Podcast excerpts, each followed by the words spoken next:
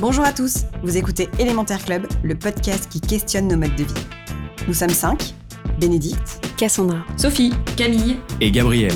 nous avons entre 20 et 31 ans, et comme de plus en plus de monde autour de nous, on a quelques questions à propos de notre façon de vivre, de consommer, de manger, de travailler.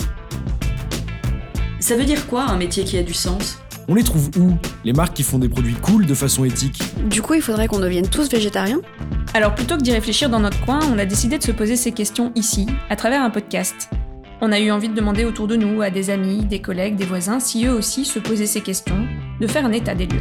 Et pour y répondre, nous sommes allés voir des experts, des startups, des artisans, des étudiants, qui ont un avis, des idées et proposent des alternatives.